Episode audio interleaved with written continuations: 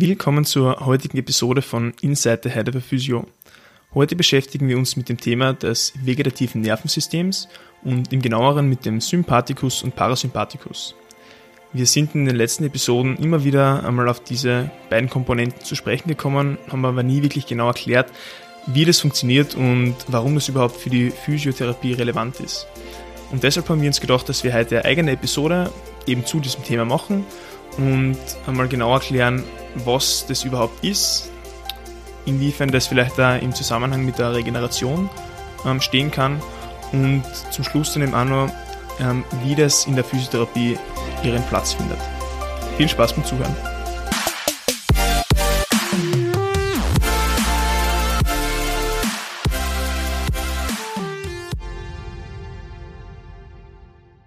Grüß euch, liebe Leute. Äh, wir sprechen heute über das sogenannte vegetative oder autonome Nervensystem. Das haben wir ja schon bei ein paar verschiedenen Podcast-Folgen einfließen lassen.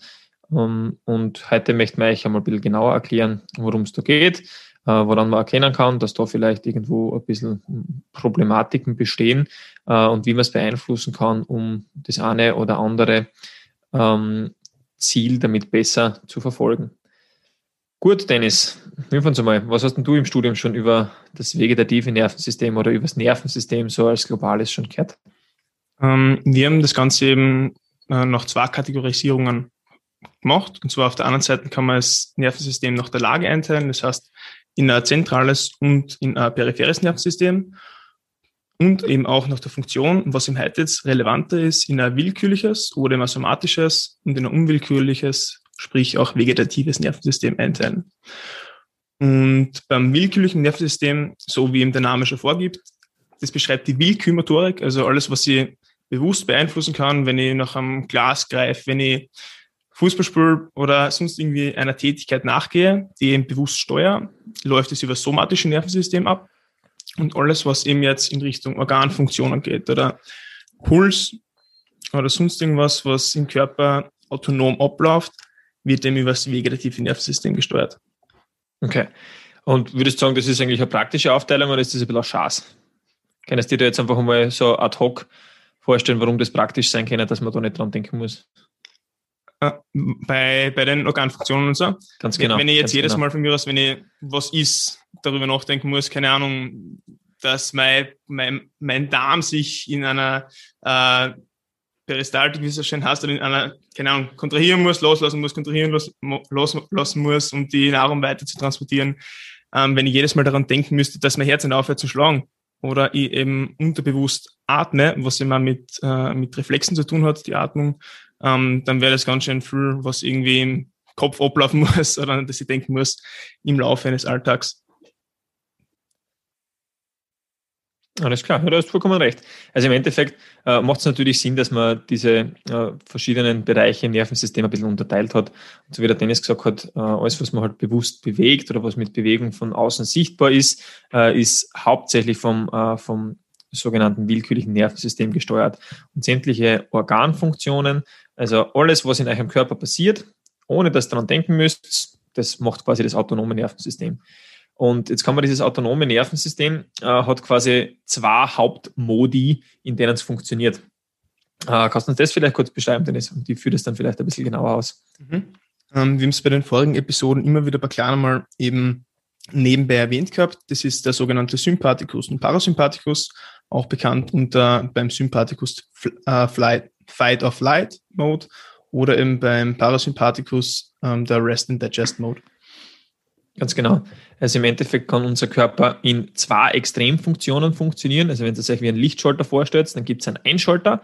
Das ist dieser Sympathikus, der aktiviert quasi alles und macht euch fokussiert und leistungsfähig. Und der Ausschalter wäre der Parasympathikus.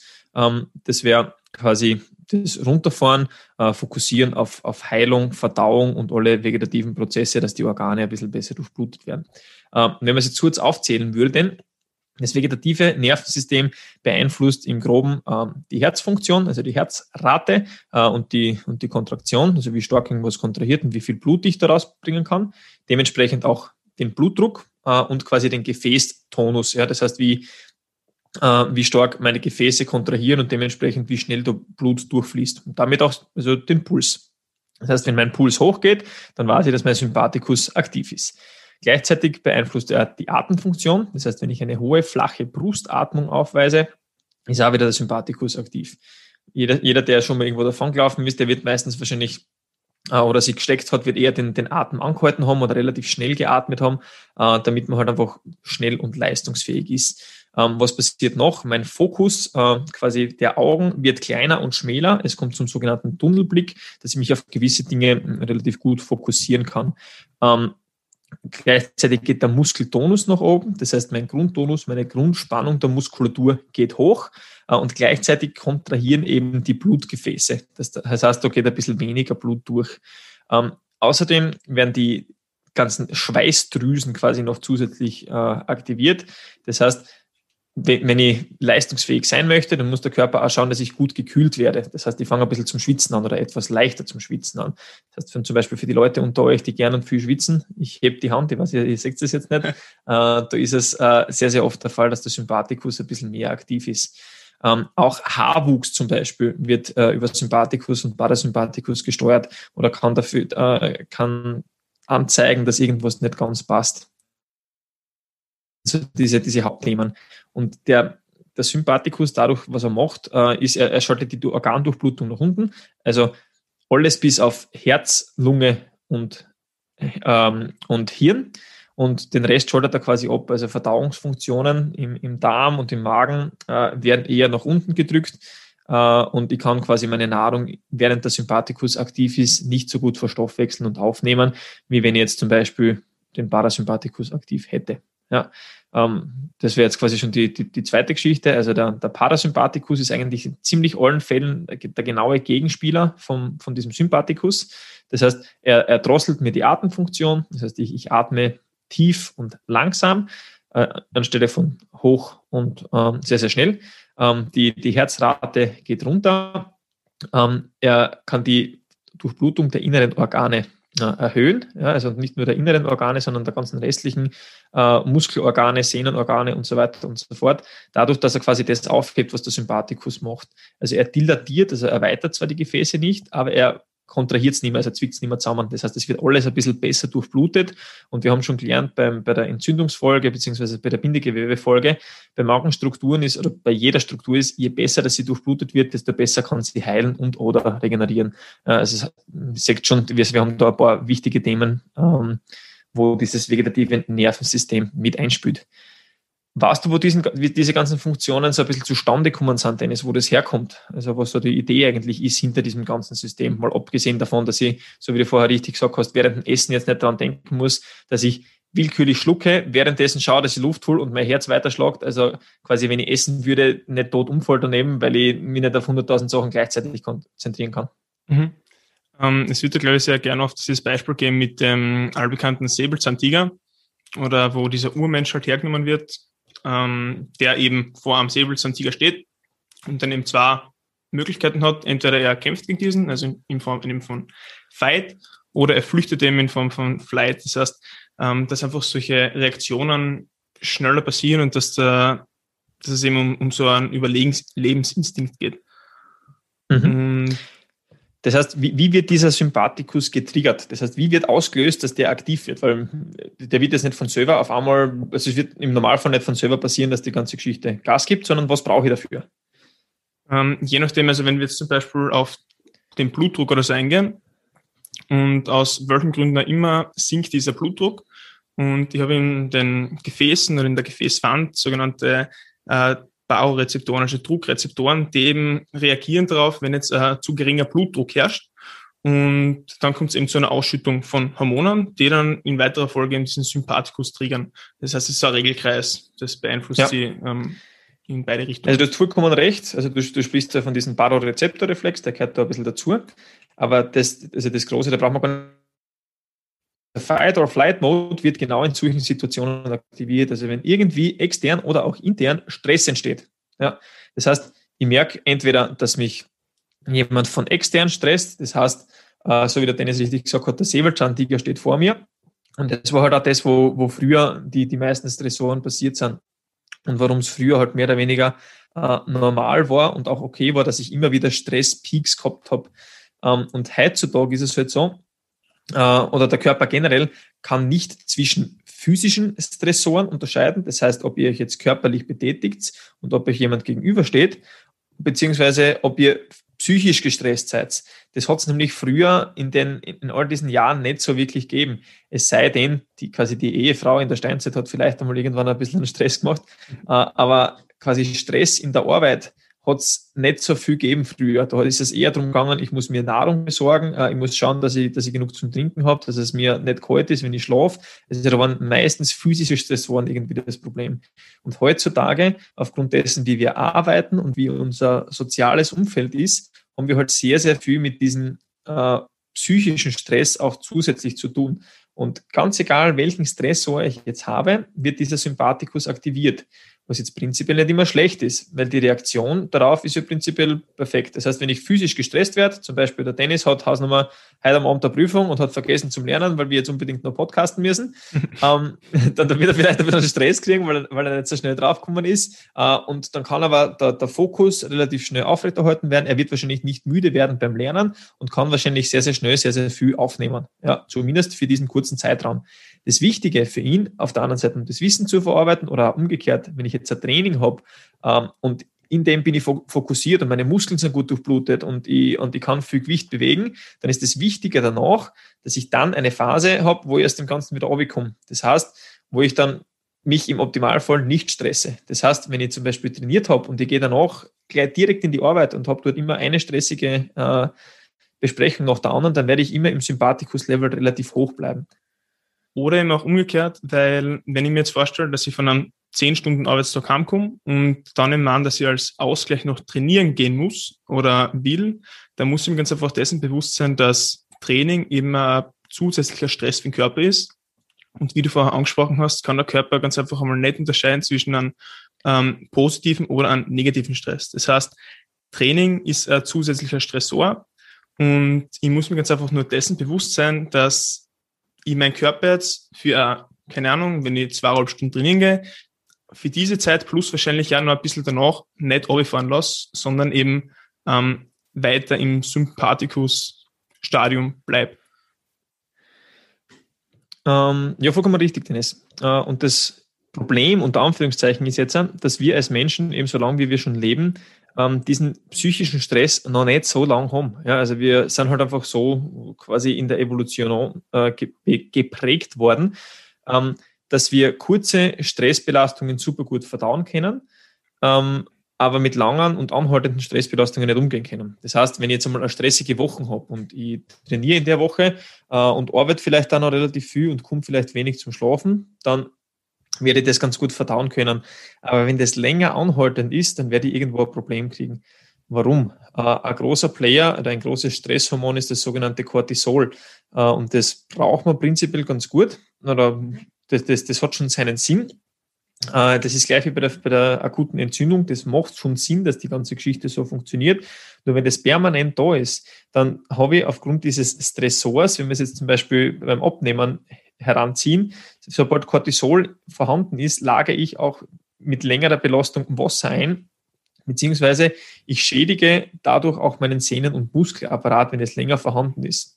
Und es kann zu anhaltenden Entzündungsreaktionen dadurch kommen, dadurch, dass eben diese Regeneration overgefahren wird. Und ich kann leicht in Überlastungszustände kommen. Also wie wir gesagt haben, die Regeneration ist deswegen gedämpft, weil die ganzen Muskelstrukturen einfach schlechter durchblutet sind.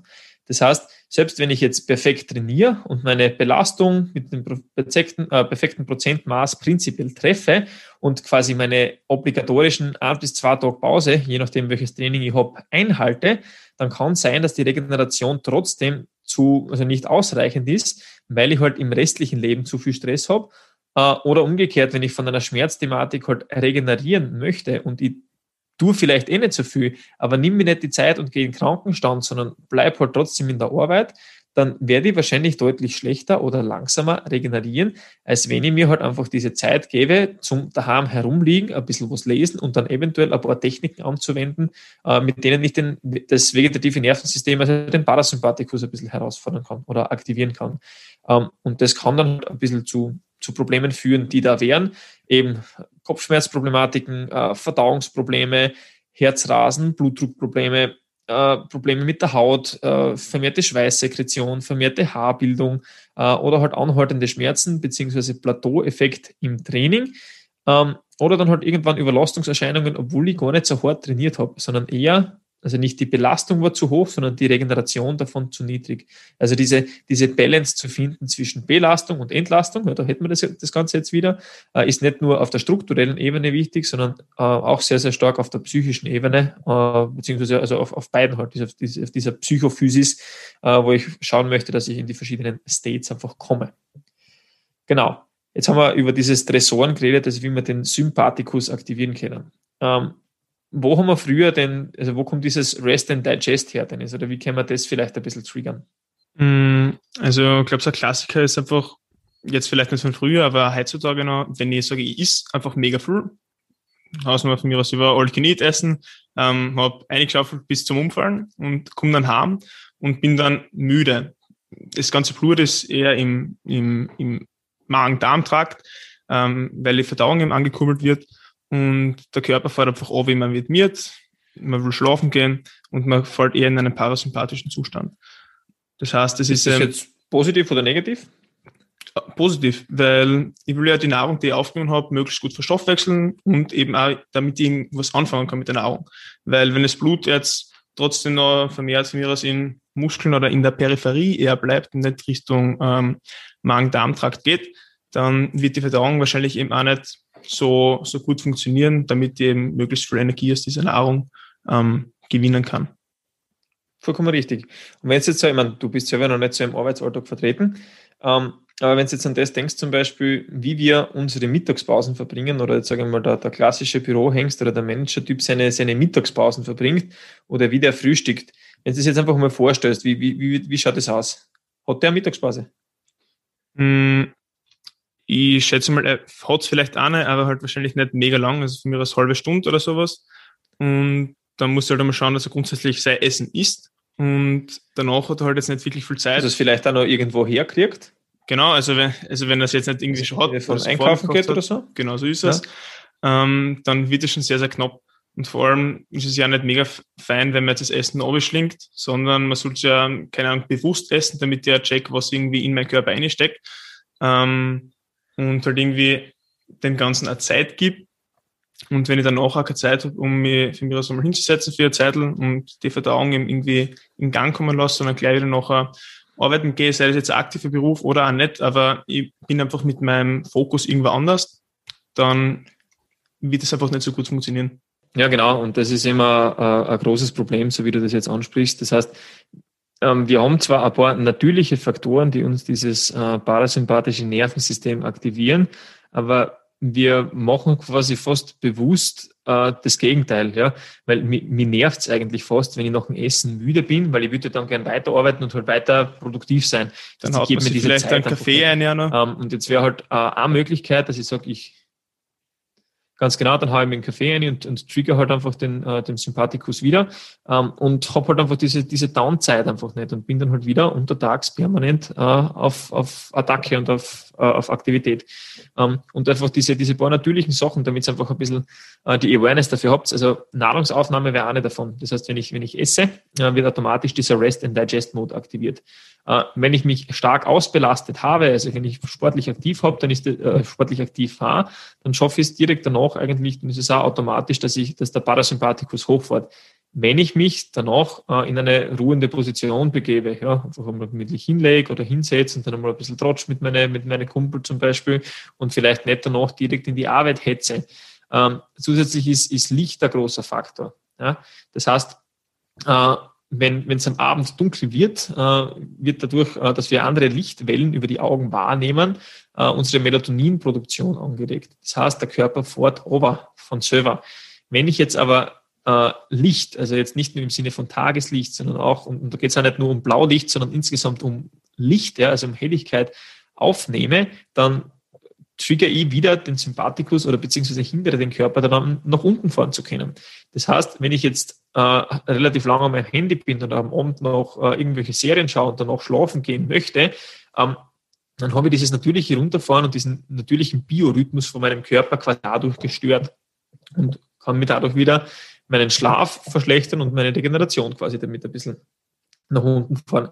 Das heißt, wir haben eigentlich super schlaue, einbaute Mechanismen, wie wir müde werden, nur wir haben es über die Jahre perfektioniert, äh, diese, diese Mechanismen zu umgehen und einfach nicht mehr auf unseren Körper selbst zu hören. Das heißt, wenn wir müde werden, trinkt man Kaffee. Äh, und das, das, wir, es ist einfach nur hinderlich quasi für uns, äh, dass wir uns in diesen Ruhemodus begeben. Wobei wir eigentlich wissen, dass sowohl motorisches Lernen als auch Nahrungsverstoffwechslung Verstoffwechslung und besser werden, also und auch kognitives Lernen viel, viel besser funktioniert, wenn wir zuerst einen Input setzen und dann ein bisschen Pause machen, dass der Körper das verarbeiten kann. Wir hacken immer mehr drauf, weil wir halt quasi das, das Maximum aus unseren 24 Stunden rausholen möchten, aber wenn es eigentlich nicht mehr geht. Und das ist ein bisschen so das Problem. Ich glaube da oft, dass man irgendwie vielleicht zu kurzfristig denkt, beziehungsweise irgendwie Quantität in Form von der Zeit, die ich arbeite, über Qualität in Form von der effektiven Zeit oder wie effektiv ich in dieser Zeit arbeite, ähm, dieses Verhältnis irgendwie ein bisschen unterschätzen, weil wenn ich mich für 20 Minuten hinlege oder vielleicht wirklich eben diese Kunst des Power Naps ähm, meistere und sage, okay, passt, ich gebe jetzt meinem Körper einfach mal ein bisschen Zeit, runterzufahren oder ich schaue, dass ich wirklich regelmäßig acht Stunden Schlaf kriege und schaue mir längerfristig diesen Fortschritten Progress an, ähm, glaube ich zumindest, dass man über längere Sicht hin zumindest nachhaltiger arbeitet und nicht währenddessen eingeht oder in Form eines Burnouts oder muss ja nicht so schlimm sein, aber einfach in irgendeiner Art der Depression verfolgt. Vollkommen richtig. Um, ähm, und du bist eh da im, im, besten Bereich und im besten Alter dafür eigentlich. Du bist jetzt frisch im Studium, hast nicht so wenig zum Lernen. Um, ähm, wie, wie, sind deine Lernstrategien? Also achtest du selber ein bisschen drauf? Wenn du müde wirst, dann machst du ein bisschen was anderes oder wie tust du da?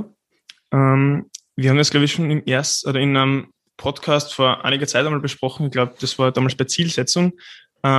Ich schaue halt ja. immer, dass, dass ich, wenn ich wirklich eine große Prüfung habe, wo ich sage, äh, ich möchte auf der einen Seite den Stoff verstehen und nebenbei aber trotzdem noch trainieren gehen, Leid treffen oder halt irgendwie meine sozialen Kontakte pflegen, dass ich wirklich ähm, tendenziell zu früh zu lernen anfange, ähm, damit die eben wirklich, und das ist mir, glaube ich, im letzten oder in den letzten zwei Semestern ganz gut gelungen, wirklich täglich auf meine acht Stunden Schlaf komme, ähm, auf mein Trainingspensum von sechs bis, bis sieben Mal die Woche trainieren und dabei eben auch mit, mit Leid treffen kann und eben, ähm, wenn jetzt irgendwie spontan was dazwischen kommt, dass ich sage, okay, heute ist schön draußen, heute bleibe ich halt länger draußen oder trainiere mal mehr, triff mich mehr mit Freunden, verbringe mehr Zeit mit, mit Familie oder sonst irgendwem, dass ich dann eben nicht im Hinterkopf habe, okay, scheiße, eigentlich sollte ich lernen, weil morgen ist die Prüfung oder in einer Woche ist die Prüfung und eigentlich kann ich noch nichts.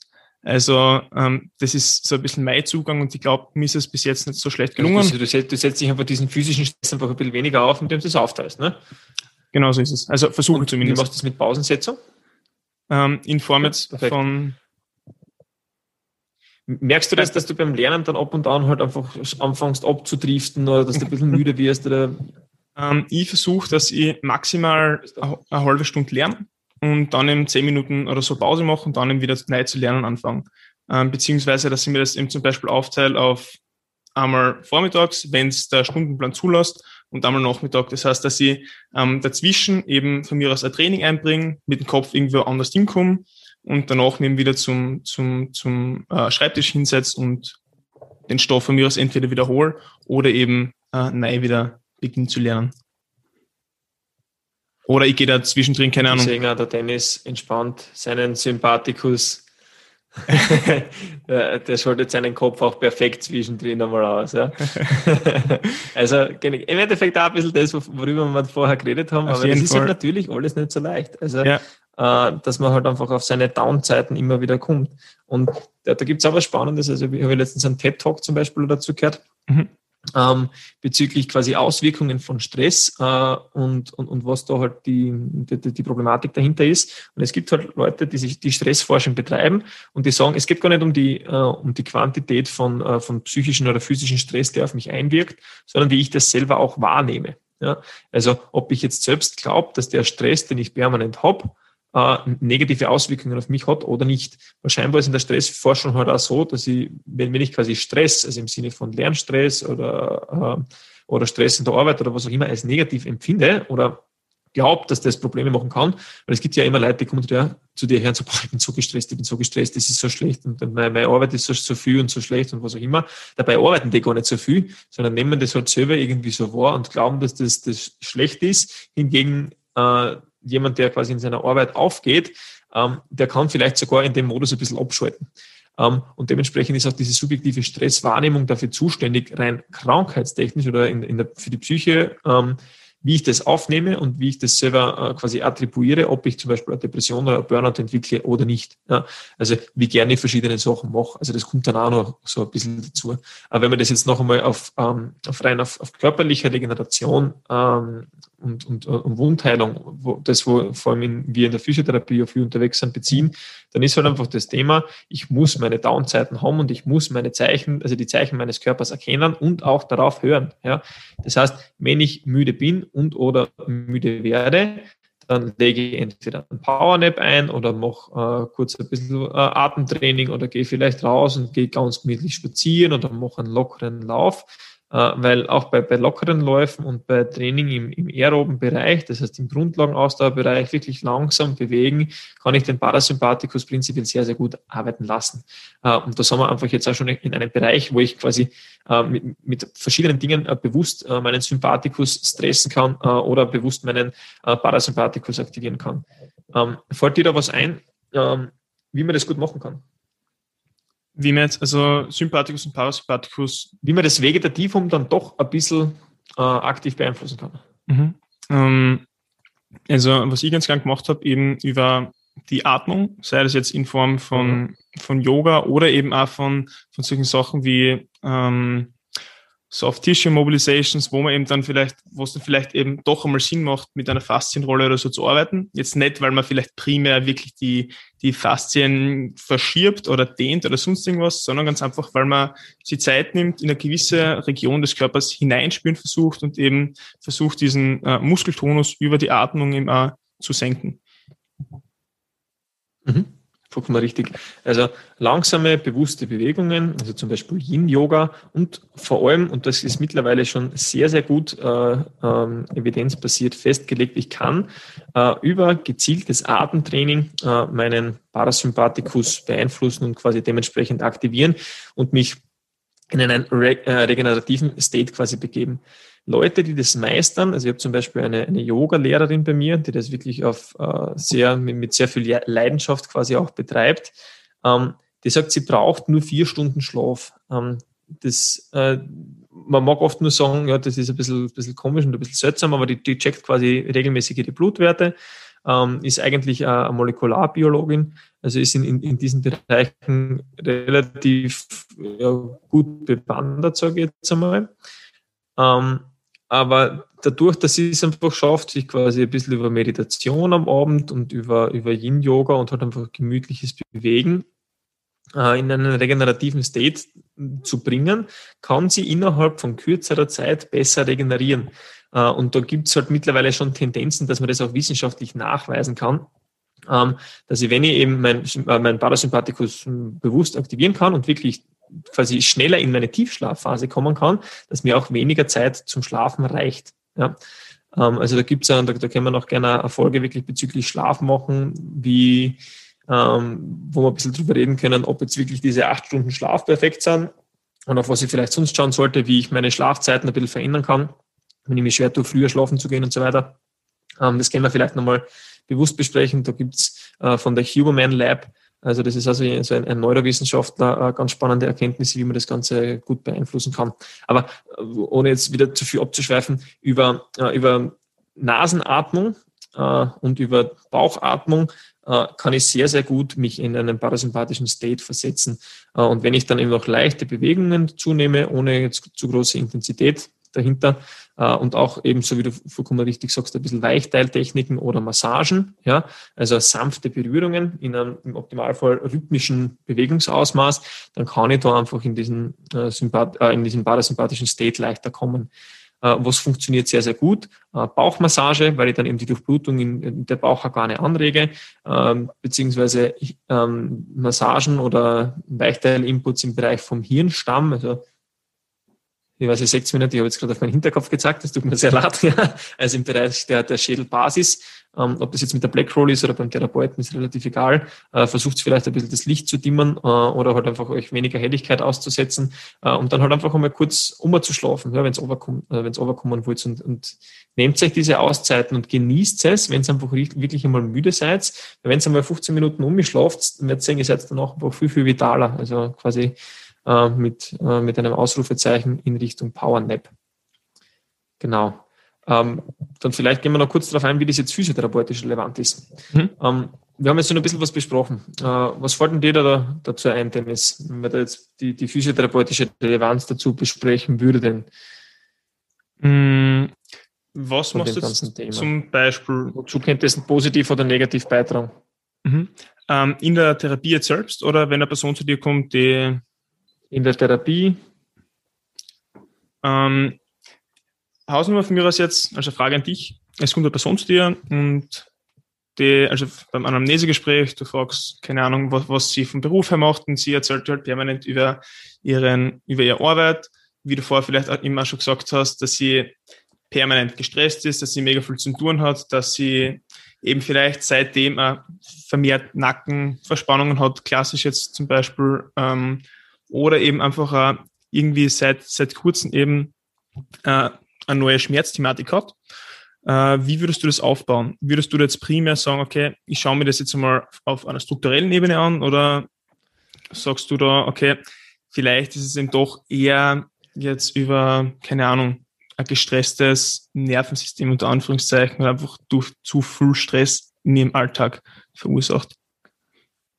Ja, also im Endeffekt äh, kann man im Anamnesegespräch schon sehr, sehr viel oft außerheben. Ja. Also ähm, sehr viele Leute äh, haben halt irgendwo eine Schwachstelle, also eigentlich quasi jeder. Ja. Ähm, und dann kommt es ein bisschen drauf an, ist da jetzt irgendwo ähm, akute Problematik im, im, im, Hintergrund gewesen? Also hat, ist die Person zum Beispiel bei, äh, bei Rückenbeschwerden hat der jetzt irgendwann einmal relativ viel Belastung gehabt, hat sich schwer gehoben oder sowas? Äh, oder war da jetzt eigentlich nie ein großartiger Unterschied, sondern nur der Stress in der Arbeit oder irgendwie eine Lifestyle-Veränderung äh, ist dazugekommen? Ja? Ähm, wenn, wenn ich das Gefühl habe, ja, da war irgendwie was, was Strukturelles, dann check, checke die Strukturen ab und schaue, ob dieses Schmerzbild, das er mir angibt, also das er oder sie mir angibt, ähm, mit dem zusammenpasst, äh, was ich strukturell finde wenn das nicht zusammenpasst, ja, also da gibt es ein paar Untersuchungstechniken, dann, dann, dann weiß ich schon, also wenn das, das nicht klassisch A-Struktur ist, wenn ich nicht klassisch auf einen Muskel schließen kann oder auf die Bandscheibe oder auf den Meniskus oder was auch immer, dann muss man schon nochmal ein bisschen hellhörig werden. Also wenn global mehr oder weniger alles weh tut, wenn sie so sagen, wow, ja, pff, Kopfschmerzen und der ganze Nacken tut weh, rechts und links die ganze Zeit und voll stark, das ist, das ist meistens dann nicht unbedingt strukturell. Und wenn man dann ein bisschen genauer zugehört hat, ähm, dann dann merkt man einfach auch schon, wie, die, wie diese Person redet. Ja? Also Weil man die Wortwahl, glaube ich, immer, oder? Auf der, auf der anderen Seite die Wortwahl, ja, also wie diese Worte halt quasi emotional hinterlegt sind, ja, wenn sie über die Arbeit redet und du merkst dann schon, oh, ja, boah, scheiß Arbeit, Homeoffice und oh, ich kann nicht und hin und her, ja, dann, dann merkt man, dass das einfach oft ein, ein großes, starkes Thema dahinter ist. Ähm, und äh, wenn man dann halt schon so ein bisschen merkt, ne, eine Person ist irgendwie kurzatmig, da, da, da lernt man halt ein bisschen drauf zu achten irgendwann. Äh, oder hat dann, dann, ist, ist insgesamt sehr, sehr angespannt unterwegs und man merkt schon, der, der, der steht halt irgendwie, der oder sie äh, steht halt permanent ein bisschen relativ unter Stress, ist was anderes, als wenn diese Person prinzipiell fröhlich zu mir kommt und sagt, ach, fuck, letztens mich mit dem Radl aufgehauen und bin mit dem Finger irgendwo hängen geblieben und seitdem tut mir der Finger weh. Ja? Also das ist was, was strukturell prinzipiell einfach Sinn macht. Ja? Äh, und wenn ich, wenn ich da das Gefühl habe, dann versuche ich dieser Person das eben so zu erklären, wie wir das jetzt heute da vielleicht ein bisschen äh, breiter gemacht haben, äh, wie das Ganze da eventuell das beeinflussen kann. Weil Faktum ist, die Person hat Schmerzen. Ja? Ähm, und das Problem jetzt in, an diesem autonomen Nervensystem ist, ähm, es kann sich sehr, sehr schlecht nach außen ausdrücken oder zumindest nicht so, wie wir das kennen. Ja? Äh, Muskeln können gut wehtun. Ähm, dadurch, dass das autonome Nervensystem halt viel Organstrukturen innerviert ja? Äh, oder halt auch sich über Schweißsekretion und sowas ausdrückt, merke ich nicht gleich, wenn da irgendwas nicht passt. Ja? Wenn ich permanent schwitze, wenn sich meine Haut verändert, wenn ich Haarwachstum äh, irgendwo habe, wo ich es normalerweise nicht habe, äh, oder wenn ich halt Blutdruckschwankungen habe, mein Puls vielleicht höher geht, was ich auch nur weiß, wenn ich meinen Ruhepuls vielleicht track. äh, oder wenn ich immer wieder trockene Haut habe, meine Fingernägel sich verändern und, und, und. Also ich kann auf verschiedenste Sachen schauen oder ich Verdauungsprobleme kriege, dann habe ich vielleicht eher ein Problem in der Stressthematik, als wenn ich irgendwo lokal im Körper Probleme habe. Beziehungsweise, wenn ich, wenn ich, einmal tut mir die Schulter weh, einmal tut mir der Übung weh, dann tut mir das Knie weh und dann tut mir wieder die, keine Ahnung, die Halswirbelsäule weh, dann passt irgendwas insgesamt nicht. Ja, so, so einen Sport kann ich gar nicht machen, dass, dass mir immer wieder irgendwo was anderes wehtut. Dann ist meistens die ganze Struktur dahinter ein bisschen ein Problem.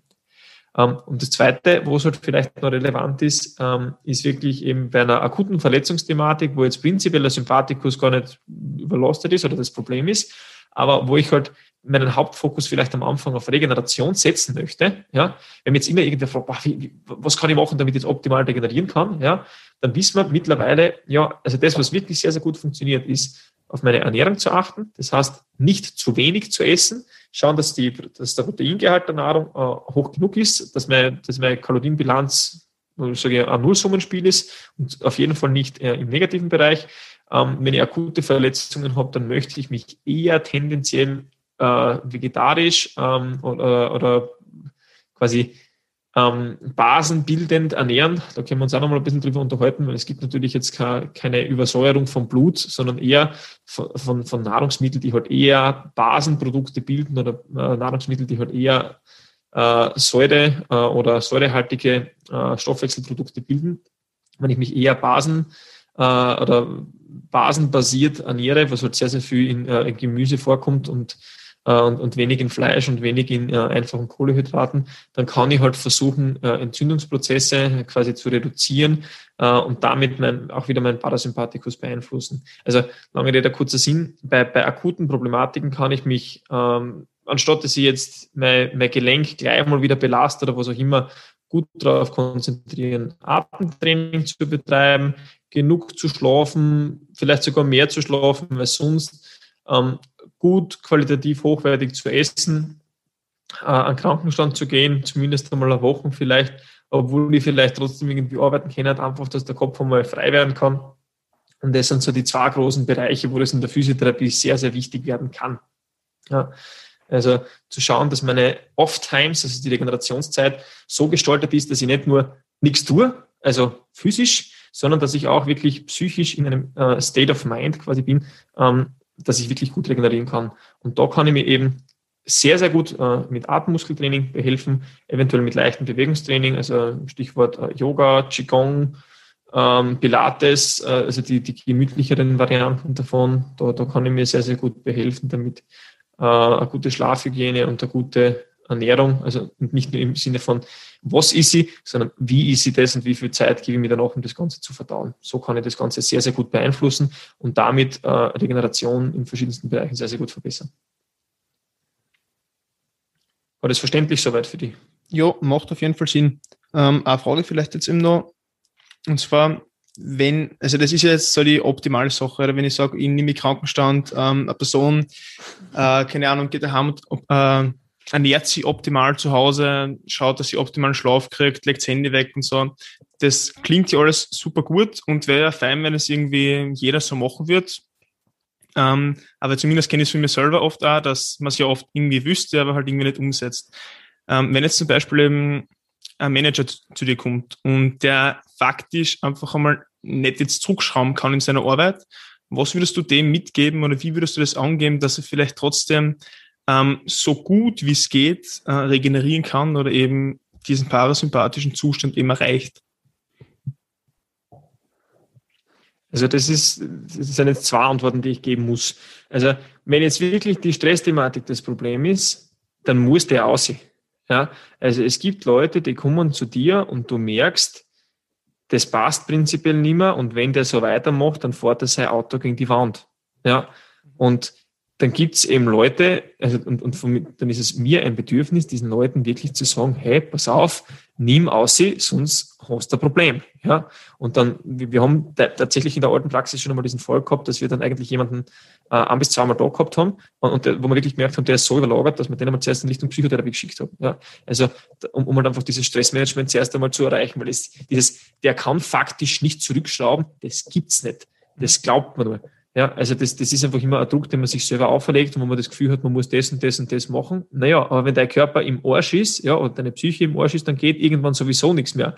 Und du kannst entweder darauf warten, bis du eine auf den Deckel kriegst und quasi wirklich in einer Depression oder in einer Burnout oder was auch immer verfallst. Ja, also bitte an die, falls es jetzt irgendwelche Psychologen und Psychotherapeuten hören, lyncht mich nicht für, die, äh, für, die, für den Ausdruck ähm, in, in, von, von, verschiedenen psychischen Erkrankungen. Aber ähm, wenn, wenn ich mir da jetzt selber nicht zurücknehme, dann ist wahrscheinlich das, was als nächstes kommen könnte, eventuell eine Depression oder Burnout bei manchen Leuten.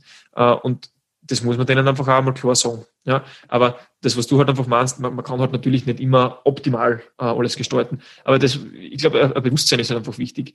Also, wenn jemand zu mir kommt und sagt, naja, schön und gut, was wir da machen, aber das bringt nichts, es geht nichts weiter, dann sage ich mal, naja, was tust du denn sonst so? Und was können wir optimieren? Weil die, diese Heilungszeiten, bei denen wir auch beim Bindegewebe, äh, von denen wir auch beim Bindegewebe gesprochen haben, funktionieren nur dann, wenn alles passt. Ja, wenn meine Verdauung passt, wenn ich gut regenerieren kann. Und wenn ich da nicht hinkomme, dann regeneriere ich tendenziell länger. Und mit jedem Ding, das ich scheiße mache, braucht das Ganze noch, noch ein bisschen länger. Weil ich halt einfach diese Zeit, wenn ich jetzt halt Hausnummer davon ausgehe, dass ich im Optimalfall zwölf Stunden was eh schon sehr, sehr viel ist oder vielleicht ein bisschen mehr unterm Tag äh, in einem regenerativen Zustand befinden, also mich befinden möchte und dann brauche ich eine Woche für irgendwas und der ist faktisch nie in diesem Zustand, dann kann ich mir ausrechnen, wie lange eine Heilungsphase dauert. Ja. Und wenn mhm. ich das jemandem so bewusst erkläre, ja, dann, dann macht das, glaube ich, für sehr, sehr viele Leute Sinn und dann macht es einfach auch mal Sinn, vielleicht ein paar Trainings auszulassen ähm, und sich halt in, diese verschiedenen Bereiche zu begeben. Und was äh, wichtig ist, ist, dass man halt dann, so wie du sagst, auch nicht nur quantitativ, sondern vielleicht auch qualitativ halt regeneriert. Und das ist halt Stichwort Atemtraining sehr, sehr groß. Und da, falls, falls ihr sich das jetzt anhört, da möchte ich den Josef Datschl äh, sehr gerne mal einladen zum Podcast, äh, der sich ganz viel mit äh, Herzratenvariabilitätsbeeinflussung über Atemtraining auseinandersetzt, auch im Zusammenhang mit psychischen und äh, physischen Erkrankungen äh, wie Depression und, und Blutdruckschwankungen und Herzerkrankungen. Äh, wo man wirklich über Atemtraining, das man zweimal fünf Minuten am Tag macht, wenn man das richtig kann, ja, einen großen Unterschied machen kann im Bereich der Regeneration. Weil sowohl äh, bei Leuten, die verletzt sind, als auch bei Spitzensportlern kann ich bis zu einem gewissen Grad Stressoren setzen und kann ich die äh, physisch belasten. Aber das, was mich ab einem gewissen Zeitpunkt immer limitiert, ist, wie gut kann der regenerieren und wie qualitativ kann der regenerieren. Und wenn ich quasi die Regeneration pro Zeiteinheit hochschrauben kann, und das geht eben scheinbar über Atemtraining ganz gut, ähm, dann kann ich in kürzerer Zeit besser regenerieren und das wäre das, das Endgoal. Und da haben wir halt einfach oft das Problem, dass Leute, die sich, äh, die sich akut verletzen, da kann, kann sein, dass das prinzipiell passt. Aber Leute, die meistens einen Stress damit haben, dass alles wieder passt, äh, da ist meistens im Vorhinein schon so ein paar andere Sachen irgendwo im, im, im, äh, im Orgen, sage ich jetzt einmal. Ja.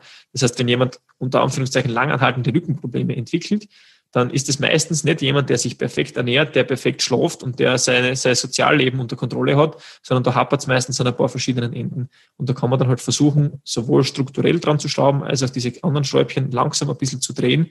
Äh, und Atmung ist halt einfach ein, ein gutes Mittel, um das Ganze halt eventuell ein bisschen zu beschleunigen, bis man die anderen Sachen äh, noch zusätzlich auf Schiene bringen kann. Genau. Also es ist wieder so ein multidisziplinärer Ansatz im Endeffekt. Mhm. Und, so, und jedes, und, und wenn ich jetzt halt sagen möchte, entschuldige, dass ich unterbrich, äh, bei, bei, beim Leistungs- und Spitzensportler, dessen Beruf das ja eigentlich ist, ja, also mit seinem Körper zu arbeiten, äh, dann, dann sollte es, sollte es einfach wirklich die Sache sein, hey, ja, der kann jetzt vielleicht nicht trainieren, aber in der Zeit, die er sonst trainiert hätte, könnte er jetzt wieder wirklich regenerativen Maßnahmen setzen. Und da, da wissen wir zwar, dass Kälteexposition und Massagen und so weiter ein bisschen was bringen, aber wenn der einfach einmal mehr schlaft, ja, ein bisschen weniger, ein bisschen mehr nichts tut und, sich ein bisschen auf seine Atmung konzentriert und einfach äh, gemütlich und ruhig bewegt, dann hat er schon so viel down. Da brauche ich kein Terragun einsetzen, da brauche ich keine, äh, keine Black Rolls oder was auch immer einsetzen, sondern sich einfach mal mit sich selber zu beschäftigen und vielleicht nicht einzuschauen in irgendeiner Computerkastel und Netflix-Serien zu schauen oder Playstation zu spielen, sondern meinen Kopf einfach mal ein bisschen frei werden zu lassen. Also das, das wäre für einen Spitzensportler und, und für einen Manager-Typen ist wahrscheinlich das, dieses zweimal fünf Minuten Atmen am Tag auch schon sehr, sehr viel geholfen. Ja. Und da schaue ich mir dann halt an, welche, an welchem Rädchen kann er am leichtesten drehen. Ja. Und dann versuchen wir mal da und wenn, er, wenn er mal merkt, ja, hey, das bringt mir was, dann nehme ich das nächste und das nächste und so weiter und so fort. Genau. Gut, okay. ich glaube, jetzt haben wir eh schon unsere, unsere Zeit wieder ganz gut ausgenutzt. Mhm. Äh, genau. Hast du noch irgendwie Fragen? Ich glaube, ich habe jetzt eh also einen Rundumschlag ausgeholt zum Schluss nochmal. Ja, also ich glaube, du hast jetzt nochmal alles ganz gut zusammengefasst. Also was eben einfach wichtig ist, glaube ich, dass man mit seinen Patienten, Athleten oder mit wem auch immer man zu tun hat, einfach sehr gut im Austausch ist, indem man ehrlich kommuniziert und eben irgendwie lernt, ehrlich zu kommunizieren auf einer gewissen Art und Weise, dass ich dann mal sage, okay, schau dir mal irgendwie dein, dein Umfeld an oder sonst irgendwas und ähm, vielleicht wird es Sinn machen, in der Arbeit mal ein bisschen zurückzuschrauben ähm, oder eben vielleicht psychologische Betreuung oder sonst irgendwas in Anspruch zu nehmen. Und ich glaube, was dafür immer wichtig ist, dass man eben ein gewisses Vertrauen eben zu dieser Person aufbaut ähm, und eine gewisse Bindung eben auf therapeutischer Ebene, dass die Person es immer so nehmen kann. Ja, wichtig ist sicher auch, vielleicht noch ein Schlusswort, ähm, dass man dass man einfach einmal sich bewusst wird, was eigentlich alles äh, die Physis beeinflussen kann. Ja? Also wenn ich das nicht weiß und zwar schon weiß, ja, okay, Ernährung ist schon ein bisschen ein Thema, aber ja, wird schon nicht so wichtig sein oder ja, Stress in der Arbeit habe ich gehört, ist schlecht, ja. Ähm, wenn, wenn mir mal bewusst wird, dass das wirklich äh, einen Unterschied macht in meiner Physiologie und in meiner Hormonausschüttung und dann dementsprechend wirklich, äh, also on paper Einfluss auf meine Physis hat, und wenn ich das einmal weiß, dann kann ich mit dem umgehen. Ja, also ich glaube, Information ist das, das A und O. Also wenn, wenn ihr euch diesen Podcast jetzt gerade anhört, dann seid ihr schon gut vorne dabei, weil dann habt ihr wahrscheinlich eh schon vor, im Vorhinein gewusst, äh, wie die ganze Geschichte da ähm, aufeinander äh, Einfluss nimmt. Und spätestens jetzt wisst ihr es und dann könnt ihr einfach die Regeneration ein bisschen aufs nächste Level heben. Ähm, und versuchen dann halt dementsprechend mit ein paar Sachen ein bisschen schneller fertig zu werden. Und da geht es dann nicht immer darum, mehr zu machen, sondern vielleicht ein bisschen weniger zu machen und das, was weniger macht, richtig zu machen. Genau. Aber dann hätte ich gesagt, schließen wir eben damit ab. Mhm. Äh, es freut mich sehr, dass ihr wieder zugehört habt heute. Ähm, seid so lieb und äh, wenn es euch gefallen hat, empfehlt es gerne weiter. Ähm, ihr findet uns, eh, wie ihr wahrscheinlich schon wisst, auf, auf Spotify, auf äh, Apple iTunes, äh, auf ähm, Amazon Music und auf Google Podcasts. Äh, und wir sind auch unter, äh, auf Instagram oder auf Facebook und ähm, auf unseren Tags, die ihr quasi unten finden könnt, äh, verfügbar. Falls ihr weitere Fragen habt oder falls wir irgendwas ein bisschen zu, zu schnell erklärt haben oder falls ich ein bisschen zu weit ausgeschweift bin, ich freue mich oder wir freuen uns auch gerne über Feedback und wir freuen uns, wenn ihr beim nächsten Mal wieder dabei seid. Alles klar, in Dann dem Sinne. Schönen Tag noch. Bis zum nächsten Mal. Ciao.